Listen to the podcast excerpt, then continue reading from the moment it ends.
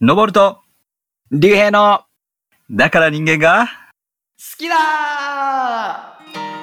はい、皆さんお待たせいたしましたって感じですね。もう久々の登場ですけれども。お待たせいたしました。おはようございます。おはようございます。皆さん元気ですか？いや、お元気ですか？皆さん。ねえ暑い日々がありますけども。いやいや、もう涼しいよ、十分。ねえまあなんかね、だいぶちょっと涼しくなりつつありますね。そうですよ。いや、あのさ、めちゃめちゃ久しぶりで、1ヶ月以上時間空いたのに、天気の話ですか？1ヶ月以上、そうか。そんな間ね。まあ、だいたい、だいたい1ヶ月ぐらいね、空いたけども、すごいまあね。ちょっと遅めの夏休みみたいな感じですかね。いやー、どうでした？夏休みは。ね楽しみました？いや、楽しかったけども、いや、ちょっと待って、おあの、普通にさ、はあの、いろいろ久しぶりすぎて、い。はいはい。いやーね、あの、これを、このラジオを待ってくれてる人がいるかは わかんないけど、いやあの、ねすごいね、面白いのが、あの、ー、うん。最近更新まだですかとかさ、あの、うんうんうんうん更新どうなってるんですか待ってますよはいはいはいっていうね、あの、声が全然届いてないっていう。そうじゃないね。聞いた？いやいやあの編集してくれてる、あの、ゆうせいあ、そうくんがね、ですね。まあ、それは、いつやるんですかとか、業務連絡的な言ってくれるけどうん。言ってくれるけど、他の人ね、最近もう諦めてんのかな ねそうそうそう。どうなんでしょねえ、あのーうん全然こうなんか反響がないラジオっていうのはね、だいぶ前からう。言ってるけども、ね。はい。ちょっとあのそうなんだ。はい。あの、俺の方には届かなくて、まあ、のぼるさんの方にね、もしかしたら届いてるのかななんて思ってたけど、いかがですか？いやー、どうなんですかね？でもね、最近やっぱり見てる数はね、少ないですよ。あ、そうですか。今ちょっと、ちょっとね、違うページ見ましたけども、最近見てるし、今までの平均が、えっ、と、1週間大体ね、60人以上ぐらいが大体見てたんだけども、ありがたい。ここ7日間は21人。あ、それでもあでも21人が、うん。例えば今日とかもね、えー、8人ぐらいの人が聞いてくれてると。えー、あ、ね。そうなんだ。いや、そう。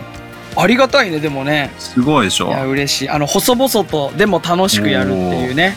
いやあの結構な、そうですね。地道に頑張ってますね。そうですよ。まあまあ、人数じゃないんですよ。あの、これを聞いてくれてる、そう、一人の人でもいいから、まあ、ねあのそうですね。笑顔になってくれればね、それが私たちの目的なんで。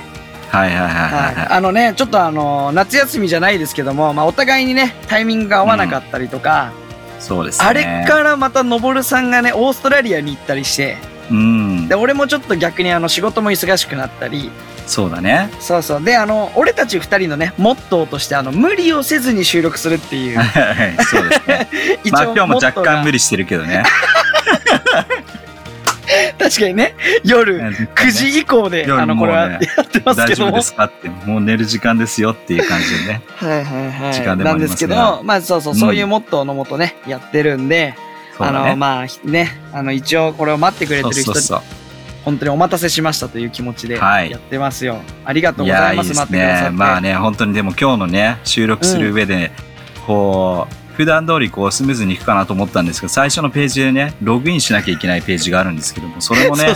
また様変わりしていて、そう、この1ヶ月で、もあの、普段使ってるね、このページっていうか、なんていうの、この、うんウェブサイトで、実う、はこう、録音してるんですよね。ね。うん、するんだけども、うん。仕様が全く変わりましたね。そう。だからちょっとね、それどこを押せばいいのかっていうのもちょっとわかんなくなっちゃってね。手間取って。そうそうそうだし、それどころかね、まあ1ヶ月ぐらい空いたんで、あの、のぼるさんがタイトルコールの時に、はい。あれ？のぼるとだよね？とか言ってちっちゃい声で。一応ね、確認ですよ。確認作業大切いなのでね。まあ大事ですからね。大事ですよ。いやいや、うんそこ、タイトルコールぐらいはさ、ぜひね、ね。1ヶ月空いても覚えといていただきたかったんですけど。はい。そうですね。たまにね、面白いですよ。僕のね、子供たちがね、うんあのーそのタイトルコールを真似するんですよ。そうなんだ。そう、上の子がね、登りやって、下の子がね、竜兵やるんですよ。で、声を特に真似してるかのよあうに、ちょっと変な、変な声出すんですよ。あらららら、真似されてるんだ。そう、そう。洗脳されてますね。あ、そうなんだ。いや、はい全然あの、いじってもらう分にはね、ありがたいんで。いいね。うん。嬉しいですよ。い、や、でもそんなこんなでね、夏も終わりますけども、はいはいはい。いや、ほんと、のぼるさん、あの、オーストラリアは、あれですよね、はいはいあの、久しぶりに旅行というか、まあそうだね。もううんうん。家族に会いにっていう感じかな。まあ僕の家族っていうか、ねあの僕の妻の家族に会うっていう感じで、まあはいおじいちゃんおばあちゃんね、えーまだ健在なんですが、あのもうお年齢もねえー結構いってるので、うん。えーそういった意味ではあのー元気な時にというか、会える時に会いたいなっていう感じで、えーうん。今回ね、えー行ったっていう感じなんだけども本当にねいろんな人に会いましたもう。言ってたね。本当に。あのやっぱりね何年ぶりに帰るというふうになると、うんうんやっぱりいろんな人にねやっぱりなんつうの最近はやっぱりフェイスブックとかインスタグラムとか、自分の行動がバレるじゃん、バレるって言い方、ある意。味ね。バレるね。だからどこ行ってうん、誰と会ってるっていうのが、まあそういううんね上げたりするとポストしたりするともうみんなにあの知られるわけなので、そしてオーストラリアに行ってるのにかかわらず私の家族には会いに来ないの？みたいな感じになるとなるほど。いねちょっと変な気まずい感じにもなるからそうすると全員全員に会おうって一生懸命になるわね。だからもう本当にたくさんの人に会いました、いやいやいや、はだってあれでしょ？会うなんていうの親戚がどういう関係かだんだん分からなくなってくるんでしょ、わからないね。まあ子供たちはもう何なんだろうっていう感じだと思うんですが。誰なんだこの人はっていう気持ちで会ってそうそうそう。次から次へとあってね。まあでもその中やっぱりあのまだね日本に帰ってくる上では PCR 検査をね、3日前に、えー、72時間前にしなきゃいけないっていう、そういう壁がありながらも、うん。こう人と会うっていうね、うん。か感じだったので結構こうね大変だったなっていうふうに思って、うん。うん。そうだね。まあでもあれだよね。あのアメリカの時にも言ったかも。あのなうん。のぼるさんがねね。アメリカに行った時も言ったかもしれないけど、あのこうやってさまた海外旅行ができるようになったっていうのが、うん。やっぱいいことだよね、ね。またね、うん。本当に行きたい行きたい人いっぱいいたと思うしね、うん。またなんか9もちろん月のね。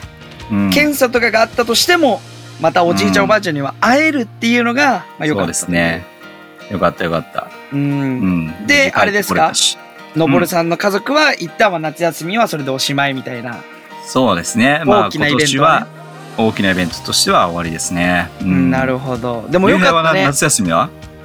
俺はまあ夏休みっていう夏休みはね、あのまあ社会人なのでないんですけども、うん。まあ、ちょっとこのラジオが放送されてる頃にはちょっと前かもしれないんですがあのお盆が一応ありまして、はいはいはい。お盆休みね。うん。今年は5日間ぐらいちゃんとあって、おお。何したあののーキャンプに行きましたよえー、キャンプファイヤはいはいはいまあキャンプって言ってもねみんなが想像するはいキャンプとはちょっと違うかもしれないんだけど、あの、ー。はいはいはい。うちのねのぼるさんも一緒の教会行ってるって話はしましたが、うん、あのその教会主催の、まあ、若者に向けたユースのうんためのキャンプみたいなのに、いいね。うん、社会人としてねちょっとい参や加させてー。もらって、はいはいはうんい。はい、どうでした？いやいやもうすごい楽しかったよ、ね。あのキャンプ地はね、えっと、長野だったんだけどうん。あの俺たちがこう行ってるライフハウスという教会は、まあ、全国にうん。あって、まあ、中にはねね。北海道から来る人とかもいて、いいね。うん、でその人たち多くの人はもう本当に2年ぶりとか3年ぶり、うん。さああのコロナになる前にね一度キャンプをしたぶりなんで、はいはいはい。そうそういう人たちともねこう久しぶりに会ったり話したり、お互いに励まし合ったりとかうん。できたっていうのもすごい良かったし、うん。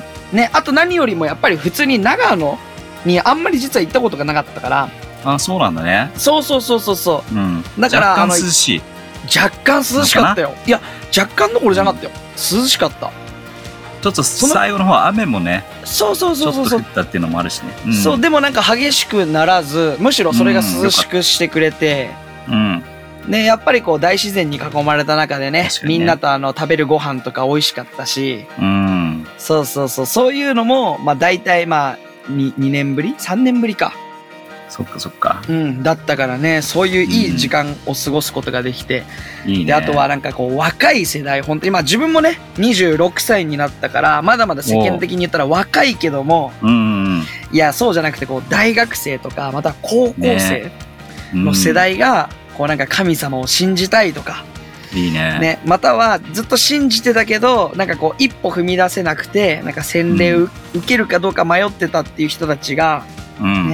ね、こうなんか決断をして、いいね。まさかの10人以上の人がね、洗礼をね受けた17っていう。人ね。んそうそうそう。いや、すごい、すごかったですよ。ね、いいね。ね、もしかしたらね、このラジオを聞いてる人の中でもしかしたらそのクリスチャンじゃない人もいるかもしれないんですけども、うんうんね、あの、ユースの、こう、なんていう、若い人にも神様をこう伝えてる教会なんで、そうそうそう。ね、これを聞いて、うんどういう形で聞いてるかわかんないけど、なんか息子さんがいたりとか、またはうん友達が、なんかこう悩んでるみたいのがあったらね、ぜひライフハウスってのを調べていただければ、はいいろんな地域にキャンパスがあるんで、確かに。ね。そうそう。で、最近はね、なんかいろんなキャンパスで、いろんな面白いイベントがあるんで、うん。ぜひ調べててね。いただければと思いますよ。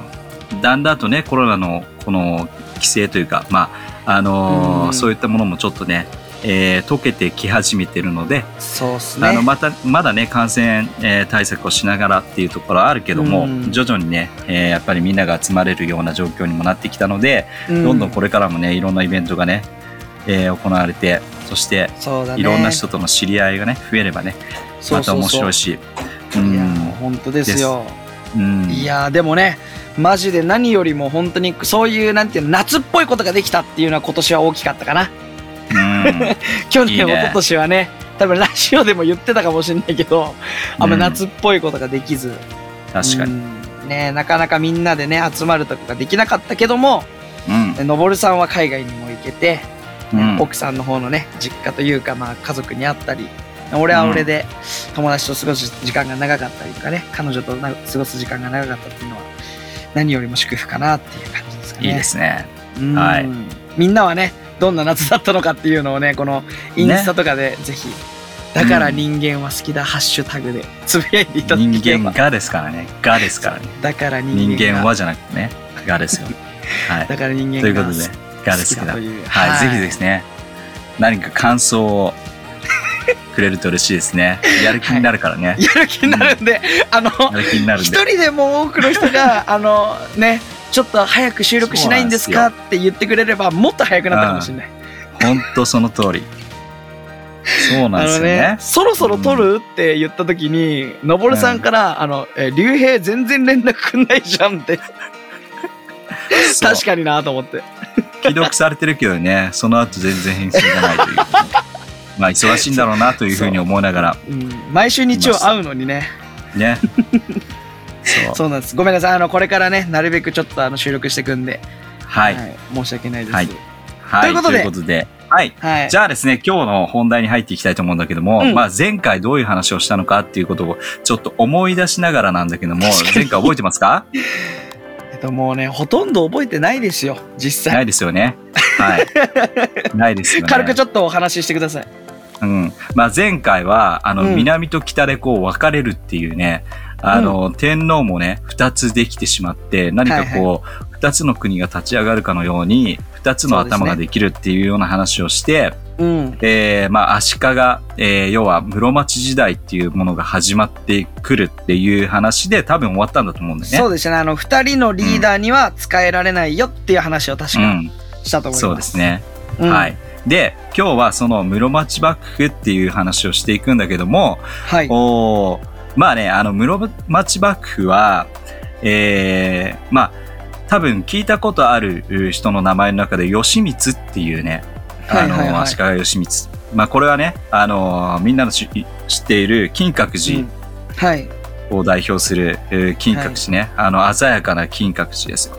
はい。うん、その時代、えー彼の時代に関しては、はい。あの、実際かなり、大丈夫かな？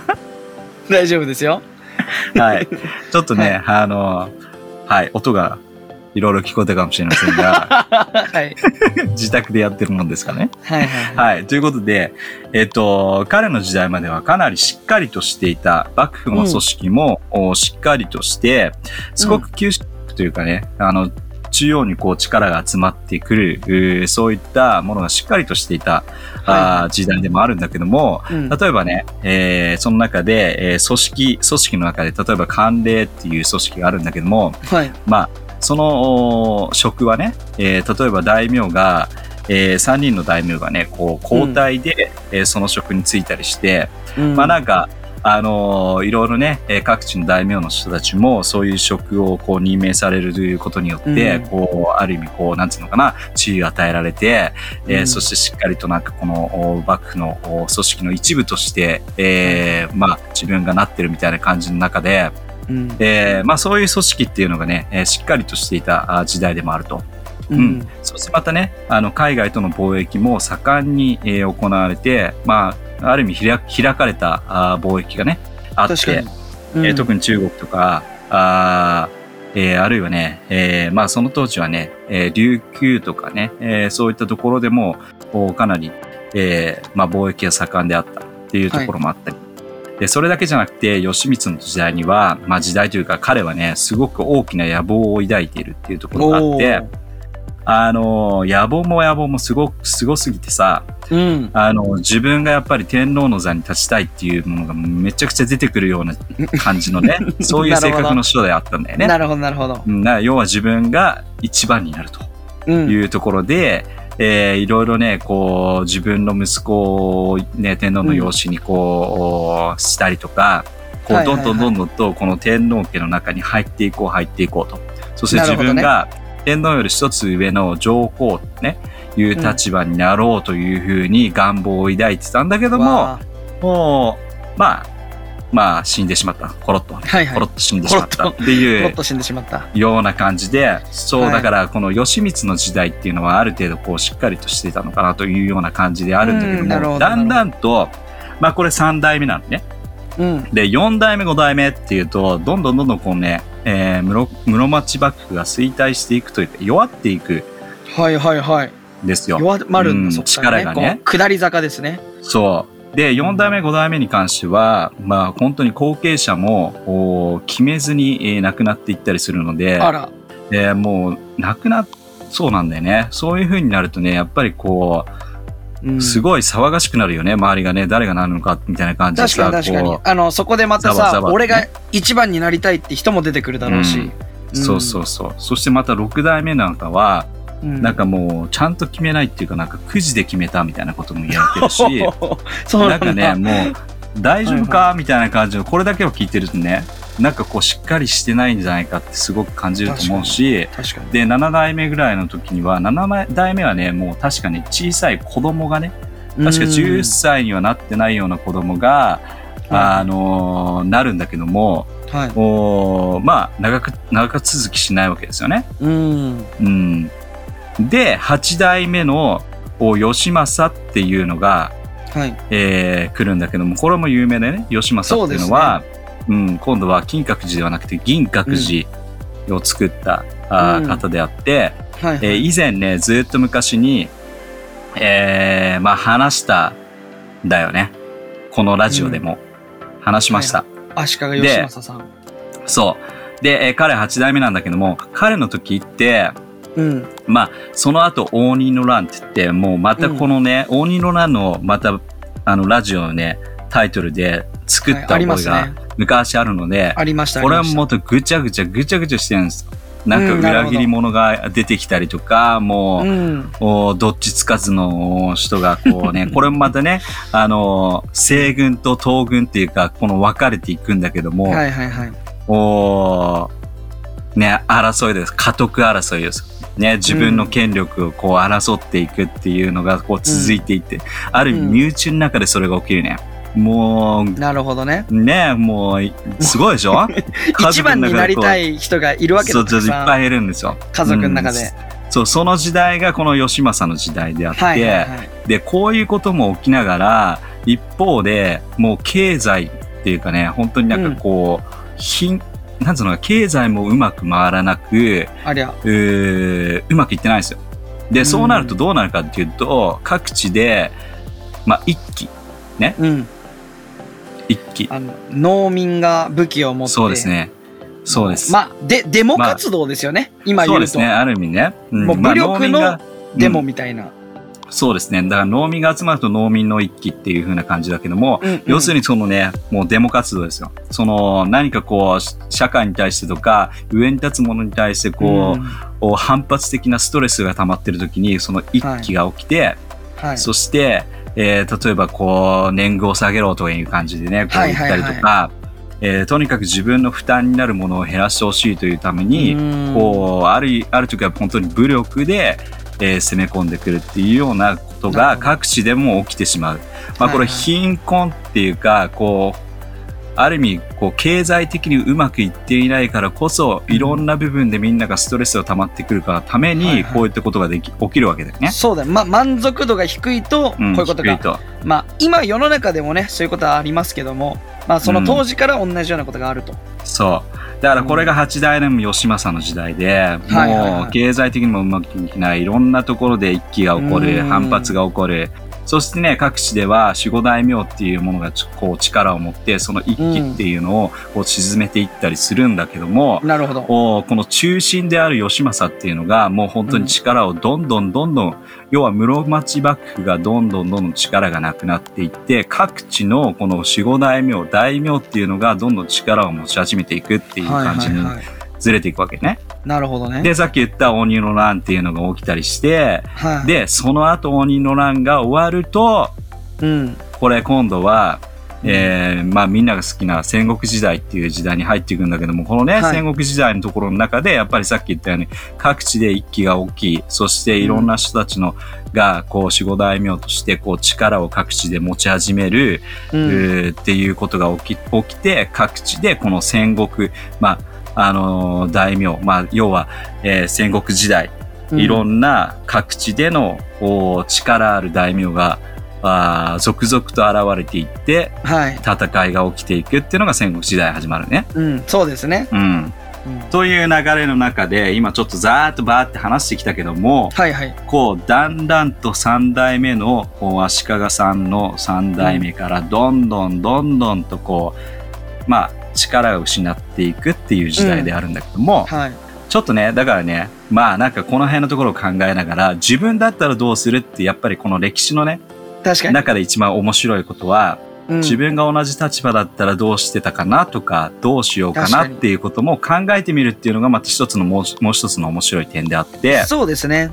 うん、自分がだから、室町幕府に率いているものであったらどういう決断をしてるかとかいうことも考えたりするわけよ。うんうん。確だかからこの衰退してくる、それを跳ね返す力が必要なんだけども、いはい要するに求心力が失ってしまったっていうことであるんだけどね。に。確かにうね。ん。だからちょっとこの辺のところを、まあ深入りして、えー考えていきたいなというふうに思うんだけども、はい。いいでこのすね。求心力ですよ。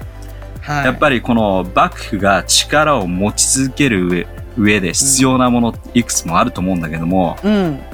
なんかね、この辺のところをこう考えていったりすると、そしてまたね、うん歴史のところを考えていったりすると、うんまあ今のところにも絶対に役立つところって絶対にあると思うし、まああります自分の会社の中で、うんえーやっぱりし何かをこう組織をリードしている立場にある人をはいこれからそうする人、この求心力、何か力をこう集めるうん。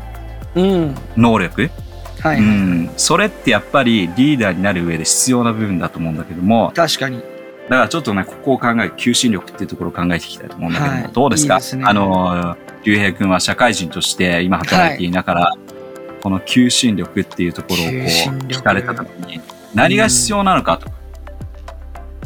どう思います？どう思うかね。結構さ、うん難しいんだけど、求心力ってものすごく、あの、必要とされてる、今の世の中で必要とされてる力だと思うんだよね。はいはい、はい。実際に。例えば、なんかリーダーシップを取るためにも、やっぱりそのカリスマ性とか、うん。ね、他の人を引きつける力、うん。ね、または他の人を動かす力、うん。信頼をしてもらうみたいな。はいはいはいはい。ね、求心力ってあんま聞き覚えのない人もいるかもしれないから、こうまとめると一応そんな感じのものなんですけども確かに、ね。そうだね。カリスマ性、またはこの人の言葉で動きたいなと思うようなね。そうだね。そうだね。でやっぱり一番大事なものとして、俺すごい社会人としてすごい思うのは、まあうんもちろん俺のね会社の社長も求心力はもちろんある人だと思うし、うん。また俺の上司の人もうん。求心力は、それ俺よりかは全然あると思います。うん。で、彼らにすごいね、こう、なんていうの？共通してるのは、明確なビジョンがあるってことかな。ほう、いいね。うーん。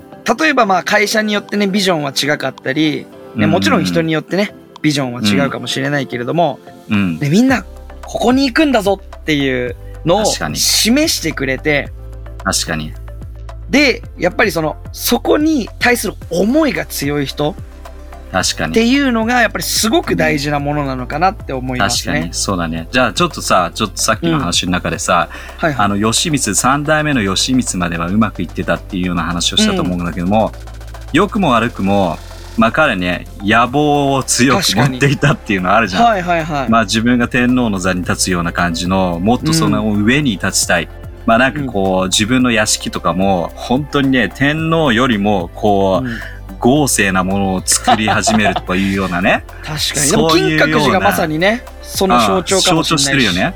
ううんん。だからその彼の、こう、まあちょっと良くないところでもあるんだけど、でもね、この野望、ある意味ビジョンいやいやいや、そうだとって思うよ。いうものが人を導いていくっていうところがあったのかな？ううん、いや、だと思う。やっぱりなんか、ものすごく燃えるような、なんていうの、はいはいはい。野望っていうのは、ある意味、すごい強いんだよね。確かにね。うん、俺が思うに。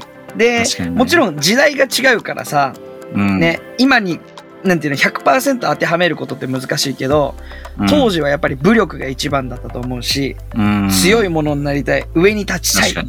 全然悪いことじゃないと思うし、うん。ね、そのために、まあ、あの、あの、人を切ったりとか、ね、うんその、なんていうの、その、えっ、と、派遣争いとかがあるわけだから、うんその当時は。うん全然ね、悪いことじゃないというか、当時だったら多分当たり前だったし、使えてる人もそういう思いだと思うから、うん。ね、あの。強くなりたいとか、権力が欲しいっていう気持ちだけで、多分、のし上がってるみたいな。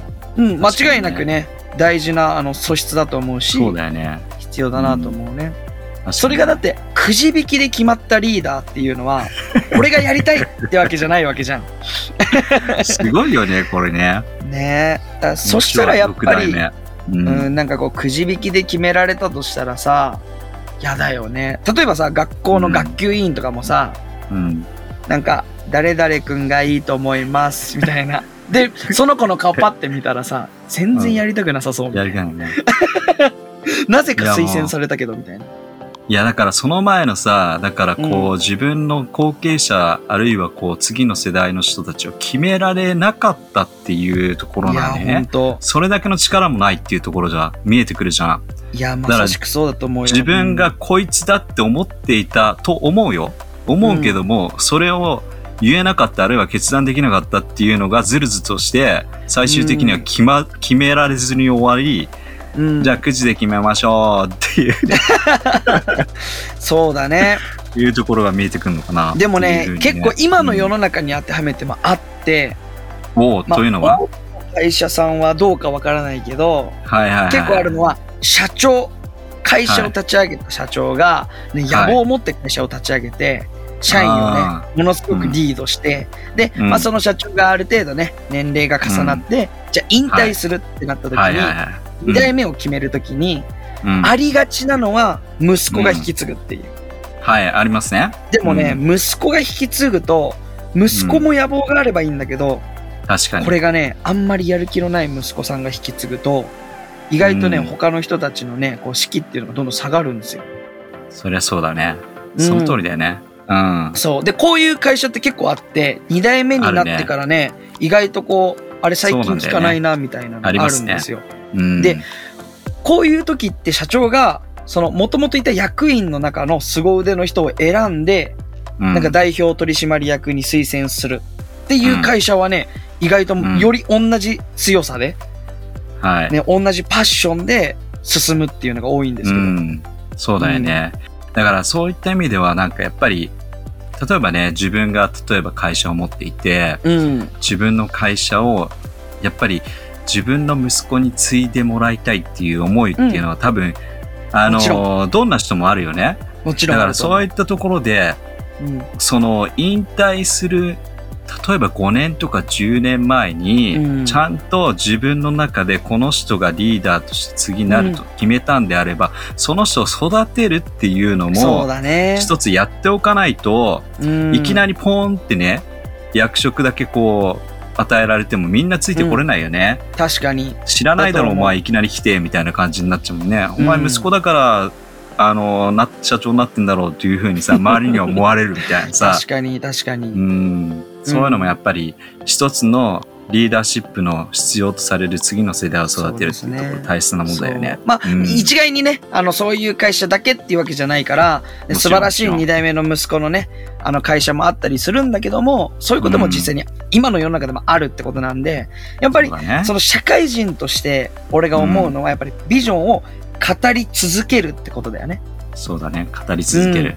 そうですね。ぶれない。これね、うんあの、偉い人がやり続ける必要があるわけではなくて、ねあ、ーこれを聞いてる人がさ、何、何しろそのなんていうの、リーダーの役職がついてるわけじゃないと思うのよ。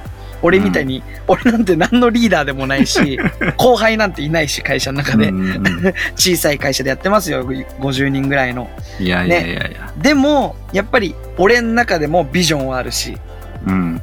ね、それをなるべく語るようにはしてる。口に出すように。いいね目標の営業だからね、目標の数字があって、いや、これに行きたいんですっていうのは常に言うようにしてるしう、ん。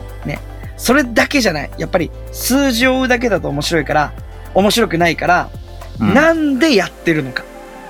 そうだね。俺はなんで仕事をしてるのかっていうのを、うん。なるべくこう注ぎ直す何回も。うん。確かに、ね。それが一番求心力につながるんじゃないかなってのは思いますはいね。はいはい。いいですね。やっぱりその辺のね、まあこう、ビジョン。まあなんかリーダーっていうのはね、本当に、えー他の人よりも先をこう見据えていて、はい。えーまあ、んなんつうのかな、ビジョンを見せてくれる人？うなんかこの人。と一緒にいると、それがちょっと見える。うん。な自分一人じゃちょにっと難しいけども、この人のそばだと、それを本当に語ってるだけじゃなくて、少しなんかそれが見えてくるねっていうのだと、あ、この人と一緒にやりたいなとか、この人と一緒に本当に何かを達成させたいっていう気持ちがどんどん湧いてきて、間違いない。そして知らず知らずのうちに自分自身も同じビジョンを語り始めていく、その通りだとう思う。ん、っていうことが起きてくるんだろうね。そうだね。まあ、ねあの、そ、ビジョンを語り続けるっていうのは、まあ一つの要素かもしれないけど、ね、うんもし仮にリーダーで、下にね、何、何人かメンバーがいるとしたら、うんその人たちを励まして、その人の可能性を見て話すっていうのもすごい大事かなって思いますね。ね。うん、やっぱりまあ本当に、ううんん。励まされる仕事でさ、励まされると、なんかより頑張れる気がするんだよね。確かにね。わかるでしょ？でも、そのぼるさんも。うん。その通りだよ。何歳になっても励まされるっていうのはね、あのーうんいいですよ。はいいいですよね。いいですよね。いや、うん本当に、あの、聖書にもね、あの励ましはね、蜂蜜のように甘いっていう、そうですね。ね、いつん何歳になっても、やっぱりいいものであるから、やっぱ多くの人にね、やっぱ伝え続けたいなって思いますよ。うん。そうだね。いや、いいね。うん。うんそのビジョンを語っていって、うん。そして周りを励まして、うん。可能性を見ていく。まあそういった意味ではさっきのね、吉光のところでも、ビジョン、うん野望を持ち、そしてまた、あの、組織の中で、えー交代で大名に任命をして、ある職を与えていくなんていうところであるそうだと、やる気をこう、なんか新たにね、こう、なんていうの。俺も選ばれたよ、任命されたよ、うんみたいな感じで、わ 確かに。わかる？わかるごくやる気をこう出していく要素にもなったのかな、なんていうふうに思うね。間違いない。うん。そうだね。いや、でも学びますね、やっぱり。うん。面白いね。歴史っていうと昔のものって感じだけどね。はいはい、はい。当てはめるとやっぱり、あ、求心力がもし仮にあったら、そう。どうなってたんだろうっていう。室町幕府がね、室町幕府ずっと続いてたのかもしれないしね。かもしんない。うん。いいですね。そうなんですよね。あまあ、その後、これからね、今度また、あのー戦国時代に今度入っていくけども、ーはい。まあちょっと、お次回からはね、この戦国時代のお話のある人をこうピックアップしながらあ、いいですね。またそういった身近なね、話題に触れて、え自分だったらどうするっていう感じでやっていきたいなというふうに思います。当てはめていってねうん。うんいいですねいや求心力学びました今週はい。ぜひぜひそういったリーダーになっていきましょよっしゃじゃあいいですか、締めてう。はい。はい。はい久しぶりですはい。来週もまた聞き逃せないではい。来週だといいです。じゃあ皆さん、また会いお会いしましょう。ましょうまたねじゃあまたね。バイバイ。イ